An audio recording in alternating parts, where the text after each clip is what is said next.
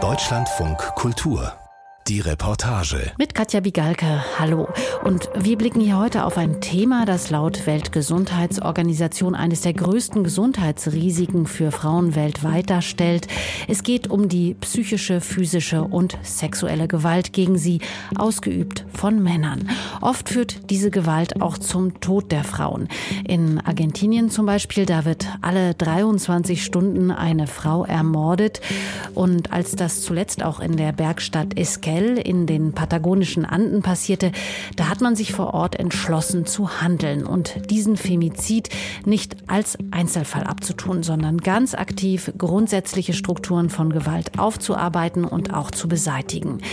Max Marian Unger, der hat sich umgehört an diesem Ort, wo Männer Angst haben, sich verletzlich zu zeigen und eine antiquierte Form von Männlichkeit leben, die andere verletzt und in ihrer extremsten Form auch Leben nimmt. La. ¿Dónde estaba? Aquí está. Weit ragen die Bäume in den Himmel. In Spalier stehen sie entlang des Weges von der Straße hinauf bis zu den Gräbern. Der Wind pustet ihre Blätter erst durcheinander, kämmt sie dann wieder in eine Richtung. Gelb wechselt sich mit Grün ab, Orange mit Weinrot. Marisas Augen sind weit offen. Sie ist stehen geblieben, Ihr weicher, empathischer Blick streift suchend über den Friedhof. Dann geht sie entschlossen auf einen kleinen Hügel am Rand zu. Sie hält vor einem Grab, das von schottrigem Untergrund überzogen ist. Freiliegend, ohne Umrandung. Um das Holzkreuz am Kopfende hängt eine Kette mit einem kleinen Kreuz daran. Acá dice el nombre Susana Ruth Figueroa. Hier steht geschrieben Susanna Ruth Figueroa, geboren am 6.5.1976 und gestorben am 23.10.2019. Und hier steht Kami. Sie hatte diesen Namen, wenn sie als Prostituierte arbeitete. Sie benutzte ihn als Künstlernamen, den sie sich selbst gegeben hatte. Und dieses kleine Kreuz wurde von einem Freund für sie gemacht. Y esta crucecita se le hizo un amigo. Un amigo hizo esto. Sí. Marisa Esposito, Mitte 50, streicht mit der Hand darüber und über die Plastikblumen, die zwischen den Steinen stecken. Der Himmel ist wolkenverhangen. Langsam richtet sie sich wieder auf. Yo hacía dos años más o menos que no venía. Eh, ich war seit etwa zwei Jahren nicht mehr hier, aber nicht, weil ich nicht wollte, sondern weil mein Psychologe es mir empfohlen hatte. Jetzt fühle ich, dass es gut für mich ist, von Zeit zu Zeit hierher zu kommen. Ich glaube, dass Ruth mir die Kraft geben wird, mein Herz, meine Seele zu heilen, ruhiger zu werden. Ich weiß, dass sie jetzt in Frieden ruht. Also glaube ich, dass auch ich ein bisschen von dem Schmerz heilen kann, den ich habe.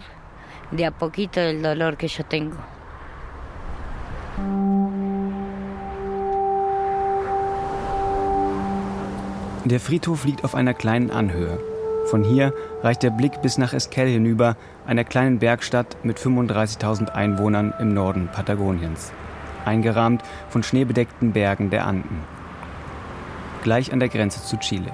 Ein Nationalpark mit azurblauen Seen und Flüssen nebenan. Ruth Cami Figueroa ist hier ermordet worden.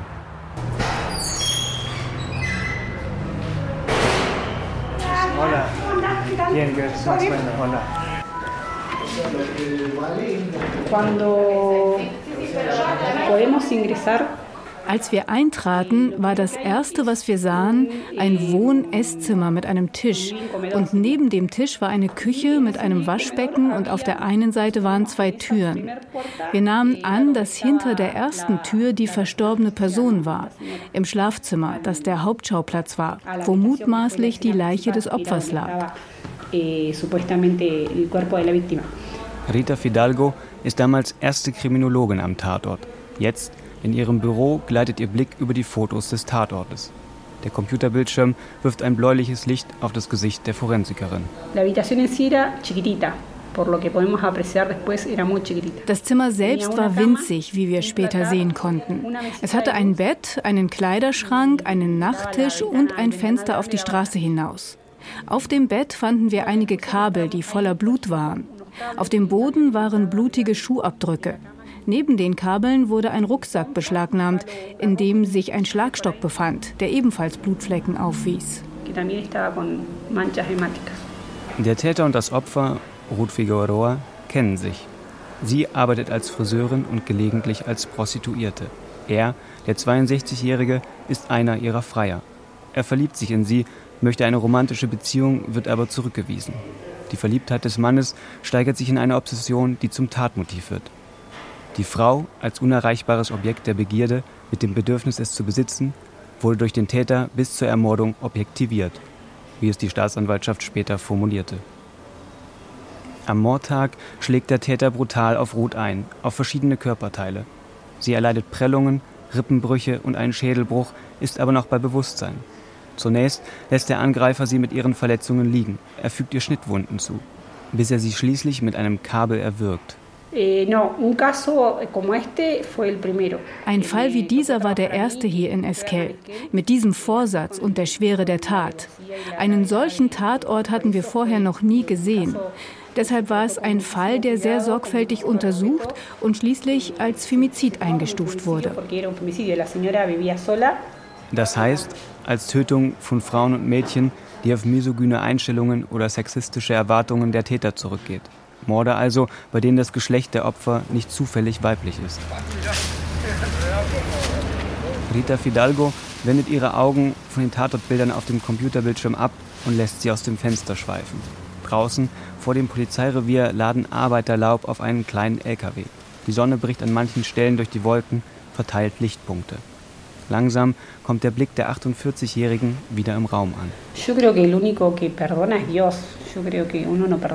Ich glaube, dass der Einzige, der vergibt, Gott ist.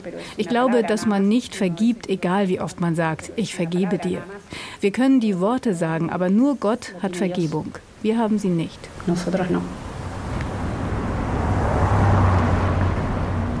Der Mord an Ruth Figueroa ist jetzt vier Jahre her. Und noch immer ist Esquel mit der Aufarbeitung beschäftigt. Mit der Frage nach der Ursache und dem Bestreben, Dinge anders zu machen, damit sich so etwas nicht wiederholt. Denn das Thema Gewalt an Frauen ist in ganz Argentinien aktuell. Die Aufarbeitungsbemühungen in Esquel sind ein Weg, damit umzugehen. Fünf Gehminuten vom Polizeirevier entfernt überquert eine Frau mit kurzen, violett-roten Haaren die Straße, grüßt Passanten, nähert sich einer großen, hölzernen Haustür.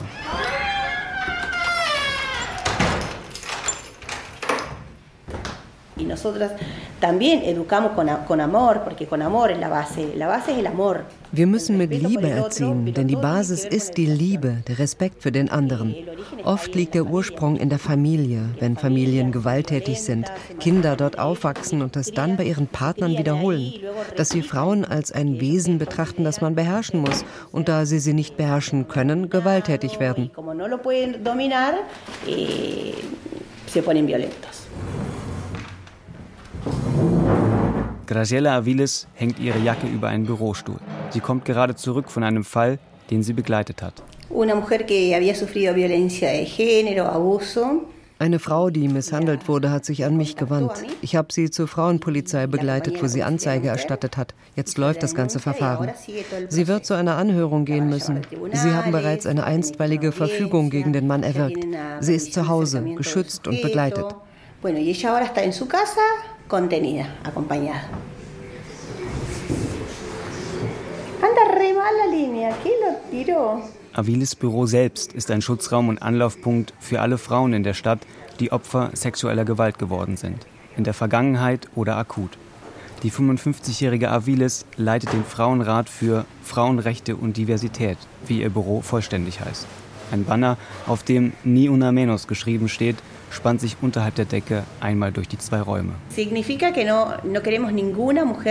Es bedeutet, nein, wir wollen keine toten Frauen mehr, nicht eine Frau weniger in der Gesellschaft. Wir wollen, dass wir leben, denn in Argentinien wird alle 20 Stunden eine Frau ermordet. Es gibt eine sehr hohe Rate an Frauenmorden. Und genau mit der Forderung, dass sie aufhören, uns zu töten, ist diese Bewegung entstanden. Graciela lässt ihren Blick gefasst über die Wände in ihrem Büro wandern. An einer steht Die einzige Grenze ist dein Geist. An einer anderen, ich bin nicht das, was mir passiert ist, ich bin, was ich beschließe zu werden. Aviles gründet den Frauenrat aufgrund von eigenen Gewalterfahrungen. Zusammen mit dem feministischen Kollektiv Ni Una Menos ist sie inzwischen Ansprechpartnerin sowohl für Frauen als auch für Männer in Esquel. Das Besondere an Gracielas Arbeit, sie ist immer erreichbar. Ihre Handynummer ist öffentlich. Oft geht ihre Hilfe also über die reine Begleitung hinaus. Sie scheut sich nicht davor, sich zwischen Täter und Opfer zu stellen. Ante una situación de violencia eh, se suele llamar in einer Gewaltsituation rufen die Leute normalerweise die Polizei, aber manchmal rufen sie auch zuerst mich an und ich rufe die Polizei. Bis diese kommt, bin ich aber oft schon vor Ort, denn die Beamten brauchen in der Regel sehr lange. Manchmal treffe ich in der Situation ein, während der Vorfall passiert und greife ein. Ich versuche, die Frau zu beruhigen oder zu schützen, bis die Polizei da ist. Ich weiß nicht, ob das richtig ist, aber der Aggressor fühlt sich dann entmutigt. Es ist, als würde es seine Gewalt reduzieren reduzieren. No se anima, es como que disminuye su violencia.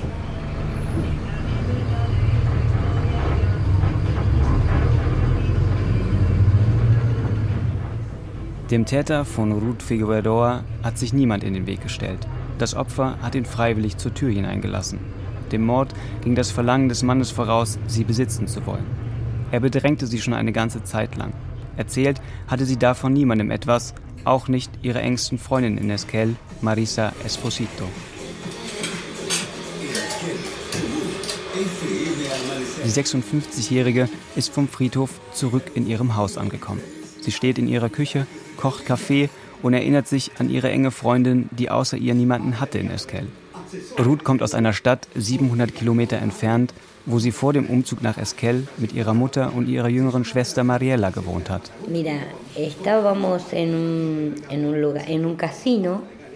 Marisa lernt Ruth im Casino von Esquel kennen. Sie kommen ins Gespräch und Ruth kommt zu Marisa nach Hause, um ihrer pflegebedürftigen Mutter die Haare zu schneiden. Jetzt sitzt Marisa genau dort, an dem Tisch bei sich zu Hause, an dem frisiert wurde. Ihr Gesicht ist noch leicht gerötet von der Kälte draußen. Sie lächelt und holt ihr Telefon aus der Tasche wischt über den Bildschirm, deutet auf ein Foto. Darauf eine Frau um die 40 mit kurzen Haaren, die einen Kittel trägt und einen Hund mit schwarzem Fell umarmt, der vor ihr auf dem Boden sitzt. Ella está con el delantalcito ese guardapolvo porque había ido a cortar el pelo a una señora. Sie trägt diesen Kittel, weil sie einer Dame die Haare geschnitten hatte und eh, gerade zurückkam. Ich habe sie an diesem Tag fotografiert. Der kleine schwarze Hund gehörte einem Fremden, ging aber nachmittags immer zu Ruth. Sie fütterte ihn. Er blieb eine Weile bei ihr und ging dann wieder. Der Hund kam jeden Nachmittag, ließ mich aber nie in ihre Nähe. Es war, als ob er auf sie aufpassen würde. Aber das Foto konnte ich von den beiden machen. Das war, glaube ich, nur einige Tage vor ihrer Ermordung.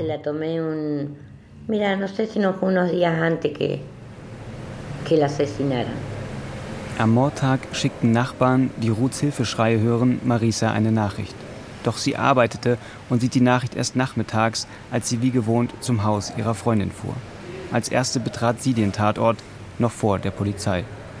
Yo pensé de que la iba a encontrar desmayada, ich dachte, ich würde sie vielleicht ohnmächtig finden oder so etwas in der Art. Aber nein, ich sah, dass sie getötet worden war und dass ihr Mörder neben ihrem Bett lag. Ruth lag auf dem Boden und dieser Mann, dieser Mörder, lag auf dem Bett. Eh, estaba tirado en la cama. Die Autopsie hat ergeben, dass das Schreckliche ab 8 Uhr morgens passiert ist. Dass er angefangen hat, sie zu belästigen, sie zu schlagen, sie zu foltern, bis er sie umgebracht hat. Ihr Todeszeitpunkt war laut Autopsie um 10 Uhr morgens. Also, wenn ich mein Handy um 9 Uhr morgens abgehört hätte, als sie mir um 8.30 Uhr die Nachricht geschickt haben, dass meine Freundin um Hilfe ruft, wäre ich sofort gekommen. Vielleicht hätte ich sie retten können. Aber leider nein. Es tut mir leid. Ich habe die Nachricht nicht gesehen. Lamentablemente no, no vi el mensaje. Eh, Y mira, Es ist schwierig, weil ich jeden Tag irgendwann an Ruth denke. Sie hat mir nie erzählt, dass dieser Mann sie verfolgt oder belästigt hat. Leider hat sie geglaubt, dass sie ihn allein loswerden würde, aber leider konnte sie es nicht. Immerhin habe ich erreicht, dass es einen Prozess gab und dass diese Person bezahlt und eine Strafe verbüßt.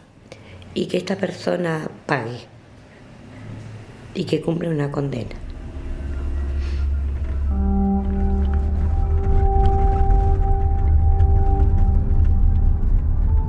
Was hat den Täter bewegt und wie denkt er heute darüber?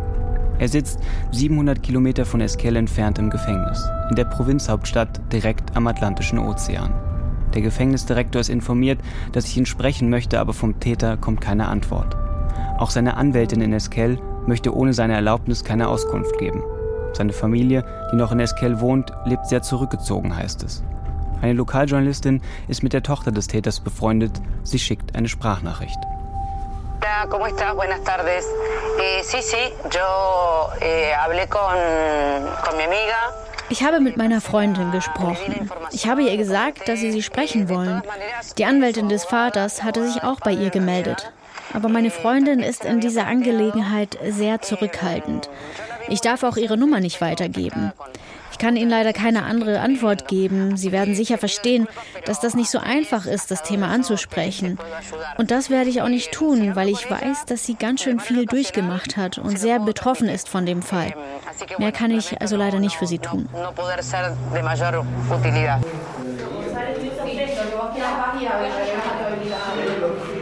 Der Täter war Polizist, wegen Gewalt gegenüber Frauen vorbestraft und aus dem Dienst entlassen.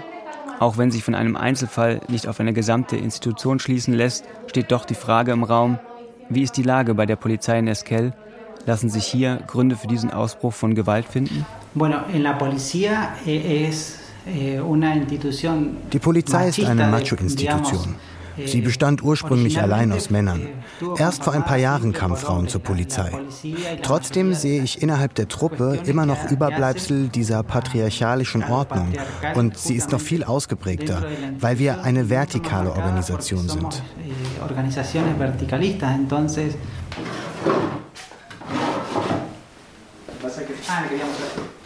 Der stellvertretende Oberkommissar Fernando Arce ist Leiter der Kriminalpolizei von Esquel.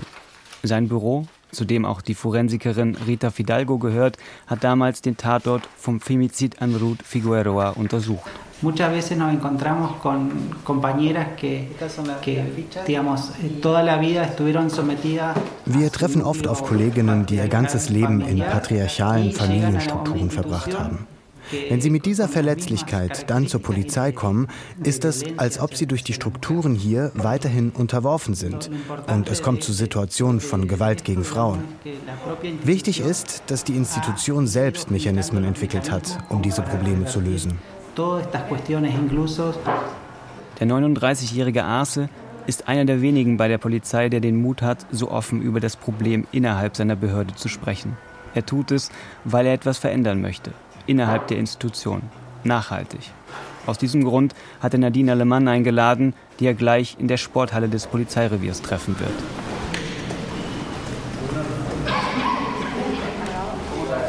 Dort findet heute eine Premiere statt. 50 Polizeistudenten, Männer und Frauen alle Anfang 20, sitzen in einem weiten Stuhlkreis zwischen den beiden Fußballtoren. In ihrer Mitte Nadine Alemann, hinter ihr eine Präsentation an die Wand geworfen mit dem Titel Geschlechterperspektiven. Wenn es etwas gibt, was Geschlecht als Tatsache hat, dann ist es Dynamik. Es ist ein dynamischer Prozess, es ist ein System. Geschlechterfragen sind ein System von Beziehungen. Es ist kein geschlossenes Kriterium dafür, was man tun oder wie man sich verhalten muss.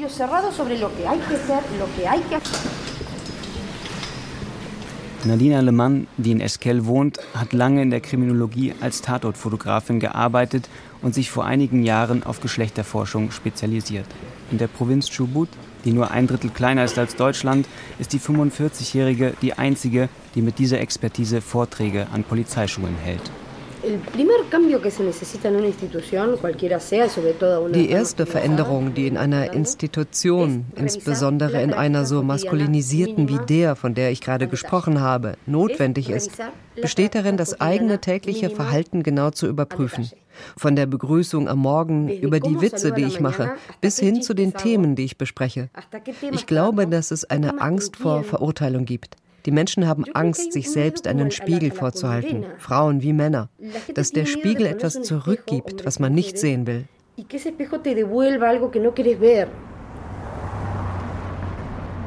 Offen und ehrlich auf das eigene Innenleben zu schauen, ist ein Prozess, der Mut braucht. Wie funktioniert das in Esquel, einer kleinen Bergstadt, und wie hat der Femizid an Ruth Figueroa diesen Prozess verändert? Nadine Alemann streicht sich ihre welligen schwarzen Haare aus der Stirn.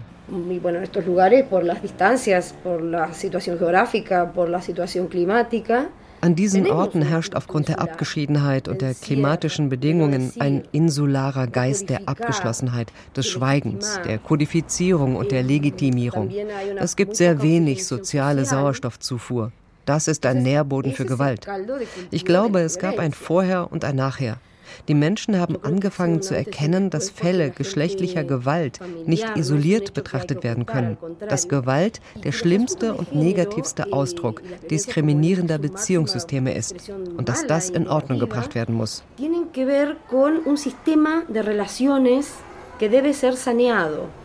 Die Polizei in Chubut zu der auch Dean Esquel gehört, hat als Folge des Femizides erstmalig einen eigenen Lehrstuhl für Genderfragen eingerichtet, ermöglicht durch das Beharrungsvermögen von Fernando Arce und Nadine Alemann, die die Stelle heute leitet und einen Heilungsprozess anstoßen möchte. Frauen sagen manchmal, ich brauche einen Mann, der mir dieses oder jenes bietet, zum Beispiel sozialer Status oder ein gutes Leben. Der Mensch ist aber kein Kleiderständer, er ist ein Wesen, das fühlt, das eine eigene Geschichte, eine eigene Art zu sein, zu denken hat. Veränderung hat etwas damit zu tun, dass man aufhört, dem anderen Stereotype aufzudrücken. Ich will etwas von dir, muss sich ändern in Ich nehme an, was du mitbringst. Wir sind Teil eines Beziehungssystems. Und der andere lebt, fühlt, leidet, blutet, denkt und träumt auch.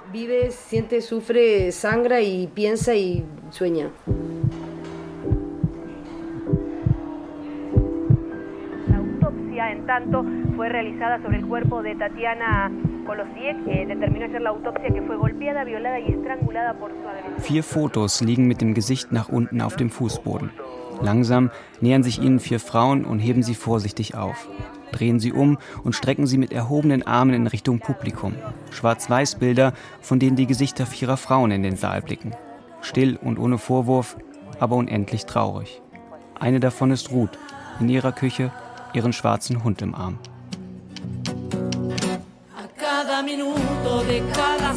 Jede Minute einer jeden Woche. Sie stehlen unsere Freunde, sie töten unsere Schwestern. Sie zerstören ihre Körper, sie lassen sie verschwinden. Vergessen Sie nicht Ihre Namen, bitte, Herr Präsident. Das Tanzkollektiv Fabrica dell'Arte, Kunstfabrik, führt im Kulturzentrum von Esquel die Performance Sin Miedo, ohne Angst auf. Über 100 Menschen sind gekommen. Marisa Esposito, die Freundin von Ruth Figueroa, und Graciela Aviles, die Leiterin des Frauenrates, sitzen beide in der ersten Reihe. Das Performance-Kollektiv thematisiert Femizide in der Provinz Chubut. Eine der vier Tänzerinnen, die 16-jährige Luana Ologa, verarbeitet den Mord in Esquel.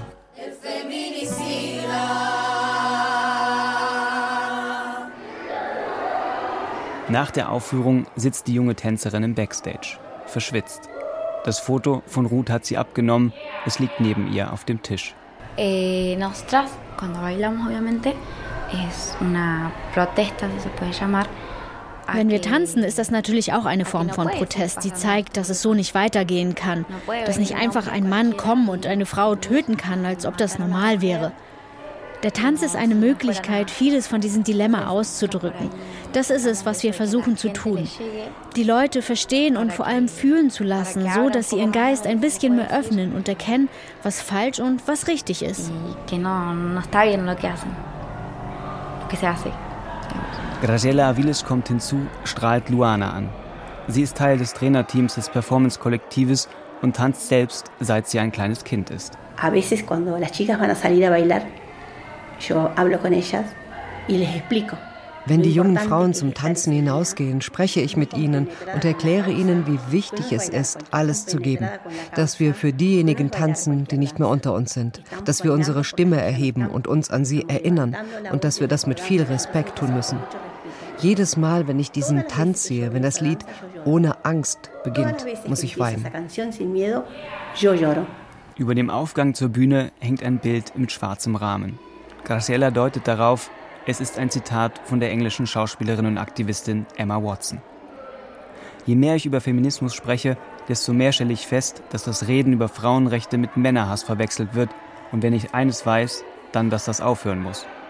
Graciela Aviles rückt den Rahmen gerade und nickt. Nosotros no somos enemigas de los hombres, porque tenemos hijos, tenemos maridos, novios. Wir sind keine Feinde der Männer, weil wir Kinder haben, Ehemänner, Freunde, Arbeitskollegen. Wir sind gegen Machismo, gegen Gewalt, aber nicht gegen Männer. Viele Männer kommen zu uns, weil das patriarchale System nicht nur uns tötet, sondern auch sie zerstören kann. Weil das Mandat, das sie haben, so stark ist, dass sie keine Schwäche zeigen können und auch sie Gewalt erleiden, aber man hört ihnen nicht zu. Pero también sufren violencia y a veces no son escuchados. En su segunda edición de este 2023, segunda temporada de masculinidades por parte de Gustavo Pérez, quien está aquí con nosotros nuevamente.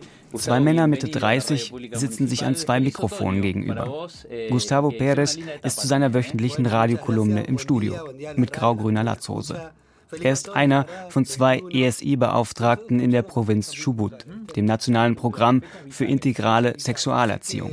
Der 36-Jährige lehrt an Schulen und gibt Workshops mit dem Schwerpunkt Männlichkeit und sexuelle Selbstbestimmung. Yo creo y sostengo de que existe la dualidad de lo masculino y lo. Eh, ich bin überzeugt, dass wir alle männliche und weibliche Energien in uns tragen. Für einen heterosexuellen Mann ist das eine komplexe Erkenntnis, weil das Angst macht. Denn der heterosexuelle Mann wird so erzogen, dass alles, was nicht männlich ist, ihm schadet. Das Weibliche zuzulassen ist aber heilsam, weil es zu einer persönlichen Versöhnung führt. Wir können uns natürlich immer noch dafür entscheiden, heterosexuelle Männer zu sein, aber ebenso, wie ich es selbst sein will, basierend auf dem, was ich in mir entdecke.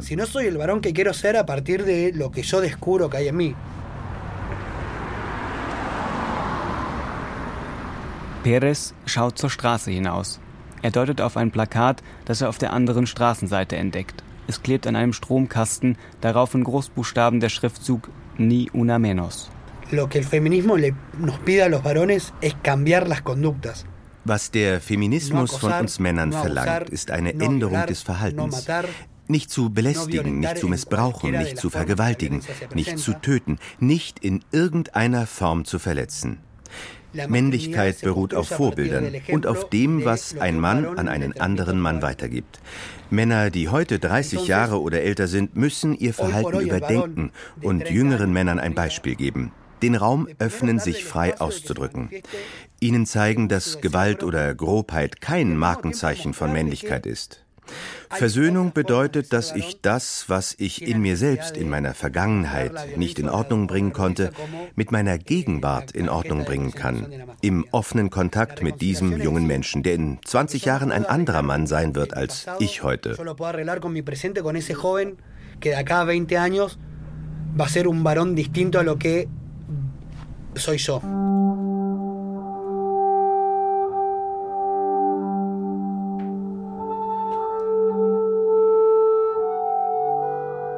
Entendía el dolor, el sufrimiento, la bronca, la impotencia, todo, todo, se entiende todo. Ich verstand den Schmerz, das Leiden, die Wut, die Ohnmacht. Ich habe alles gefühlt. Es ist ein schrecklicher Moment. Es ist eine verzweifelte Frage nach dem Warum. Eine Flucht, bei der man nicht weiß, wohin man gehen soll.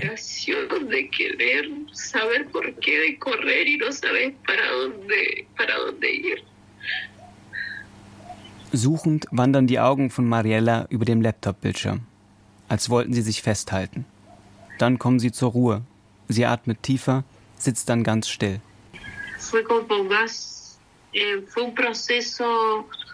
Eh, eh, es war ein schmerzhafter Prozess, aber gleichzeitig wusste ich, wie ich damit umgehen konnte.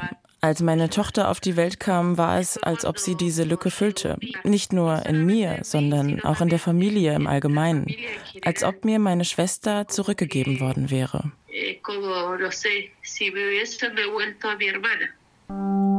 Die 27-jährige Schwester von Ruth Kami Figueroa wohnt mit ihrer Familie 700 Kilometer nördlich von Esquel in General Roca, dort, wo auch Ruth geboren wurde.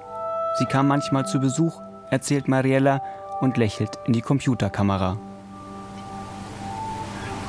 La última vez que ella vino, eh, que salimos, fuimos al centro, das letzte Mal, als sie kam, gingen wir aus. Wir gingen in die Stadt, aßen Eis, spazierten und redeten. Es war nur dieses eine Mal. Das war der Moment, den ich in meinem Gedächtnis behalte und nie vergessen werde. Weil es ein guter Tag war und Ruth gern hierher nach Rocca kam. Denn in Esquel ist es manchmal sehr kalt und hier war es heiß, so wie sie es mochte. Wir haben über vieles geredet. Wir haben über unsere Familie gesprochen, weil wir alle unsere Marotten haben. Daran erinnere ich mich. you Die Aufarbeitung eines Femizids. Max-Marian Unger hat sich angeschaut, wie eine kleine Stadt in den argentinischen Anden nach einem Mord an einer Frau versucht, generelle Strukturen von Gewalt zu beseitigen. Das war die Reportage für heute. Nächste Woche geht es hier im Podcast dann um einen kaum bekannten Ort des Holocaust, das Mordlager Kulmhof im polnischen Chelmno. Ich bin Katja Bigalko und ich freue mich, wenn Sie uns dann wieder zuhören und natürlich auch, wenn Sie uns uns weiterempfehlen oder uns Sternchen in den Podcatchern Ihrer Wahl hinterlassen. Bis zum nächsten Mal. Tschüss und machen Sie es gut.